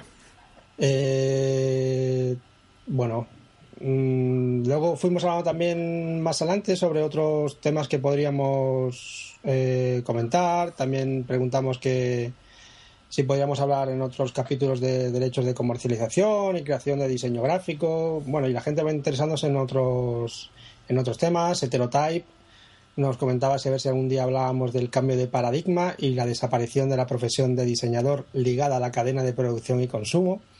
Yo creo que un día, lo podemos. es un tema muy manuel. Sí, claro, todo es culpa de William Morris, todos Sí. lo sabemos. Y No, pues es- es- ese tema es interesante, ¿eh? Lo es, lo es. La verdad que un día podíamos invitarlo a él o a Raquel Pelta, que también nos decía que podía hablarnos de ello. Sí. Y algún día empezaremos a traer mm, gente por aquí, ¿no? Para charlar con ellos. Que ya Eh, estamos muy, muy aburridos el uno del otro. Sí, que- que- Un, un día de estos. sí, hombre, yo aburrido de ti sí que estoy. o sea, normal. Bueno, venga, va. Eh, y ya está. Y lo demás son. Ya está. que- Qué guay sois, que estas cosas. Nos queremos mucho y tal. Ah, sí, de eso ha habido mucho, la verdad. Sí, bueno, No, mucho no- pelota, no le- pelota. Sí, mucho pelota veo por ahí. Seguro que son todos amiguicos. Y- También nos comentan, por cierto, hablar de licencias de, tu- de tipografía y uso correcto para web fonts. Esto Ah, no sí, sé eso si lo querrás comentar tú alguna vez en, aquí o en el podcast de Don Serifa, pero Sí, eso lo tengo apuntado para Don Serifa. De hecho, lo tengo apalabrado ya con... ¿Se puede decir? bueno, sí que es mi podcast. sabrás, es tu podcast. Claro. Lo tengo hablado con Pablo Cosgaya, Ajá. eminencia latinoamericana de la tipografía y que controla mucho sobre licencias y sobre todo sobre licencias libres. Y quiero... inv- Bueno, hablé con él en Valencia y, y hemos quedado, la sabe, claro, hay que quedar un poco a una hora un poco rara porque él está, vive en Argentina. Sí, es lo que tiene el usuario. Pero por favor, grabad eso y que a ver si empiezan a enterarse en diseñadores, no diseñadores y agencias de cómo se usan las licencias y cómo, sobre todo, no se usan las, las licencias y las tipografías. Sí, sí, no, hombre, eso, eso Vale. es básico, sí. Eso hablaremos. Si no es aquí, será en el de Don Serifa, ya avisaremos. Nos, nos entendemos todos. Exactamente. Y pues nada. Bueno, pues para despedirnos vamos a decir un poco lo de siempre, ¿no? Que eh, se puede escuchar este podcast desde, desde nuestra web, allí hay un reproductor, o suscribirte mediante RSS o desde iTunes Te puedes suscribir con tu programita en el móvil, que es como mi, mi forma favorita. ¿La tuya cuál es, Máximo, que nunca me lo dices? Yo lo, lo, uso más por... Me gustaría usarlo por el móvil, pero al final lo termino usando por, por iTunes y muchas veces mientras mientras curro en algunas cosas. Ah, sí. O sea, me gusta escuchar podcast a veces mientras, mientras curro. Ah, pues no, yo- no cuando estoy eh, en foco diseñando, pero sí cuando hago algún tipo de trabajo más, más de responder emails o más de esas cosas, los tengo muchas veces de fondo. Pues yo nada, macho, yo debo ser que me concentro demasiado, debo ser así de simple que no puedo hacer dos cosas a la vez porque solo puedo hacerlo mientras paseo al perro y algún día se me va a escapar porque voy ahí tan absorto. El caso que eso, RSS, iTunes y tal, podéis escuchar en la web, podéis escuchar en iTunes, podéis suscribiros con cualquier reproductor de podcast en vuestro móvil. En nuestra web es perdiendolasformas.com, en iBox es perdiendolasformas.ibox.com, que es como allí donde subimos los, los podcasts, ahí podéis dejar comentarios también. En iTunes podéis eh, eh, poner puntuar, poner unas estrellicas o... sí, estrellitas, comentarios, recomendaciones, todo eso siempre ayuda y Sí. mola. Mola, mola, hace más ilusión de la que parece. E incluso nos podéis enviar un email a hola arroba perdiendo las formas y luego pues nuestras redes sociales por ahora solo tenemos Twitter y Facebook después de este episodio no sabemos Behance o, o Dribble o, o Pinterest quién sabe en Twitter y en Facebook nuestros usuarios son eh, PLF Podcast pondremos todos los enlaces en el post de este episodio y eh, mi compadre es Máximo Máximo Gavete arroba Omixam en Twitter tuitero, tuitero de pro además y yo soy Pedro Pedro Orilla arroba Pedro Tuitero Orilla de, tuitero de pro también. Eh, no, me ganas por 100 seguidores. Nada. En el, en el 2004 yo creo que tenía más seguidores que tú, pero hace tanto de eso. Vas perdiendo. Voy perdiendo. Y nada, que este es nuestro primer episodio real, ¿o no? ¿O es el tercero? Este es el tercero, el otro Sí. sí. No- A ver, era anteproyecto del boceto de la maqueta. Sí, no, renegamos. Este, este podría ser el logo final, requete final, este es bueno de verdad punto PSD. Exacto, seguro que sí. Archivo final. Sí, vale. ok, ok, dos. Vale, pues nada, Máximo, eh, intentaremos grabar. Hoy es eh, 10 de septiembre. Intentaremos grabar a Día, principios de... día uno después del reloj. Lo Sí. podemos llamar. Joder, qué fanboy, macho. y no te lo vas a comprar, es un fanboy de, un fanboy de mierda, como te dije en el anterior. Bueno, porque- Pero bueno, porque en fin, me lo compraría, ¿no? Pero para no usarlo es tontería. Pues nada, a ver si podemos grabar a finales de septiembre o principios de octubre. Sí, sí, sí, yo creo que sí. Y, y nada, muchas gracias por, por estar allí, querido oyente, y a ti también, querido Máximo. Ay, Dios, sexual. Adiós, Adiós. Agus.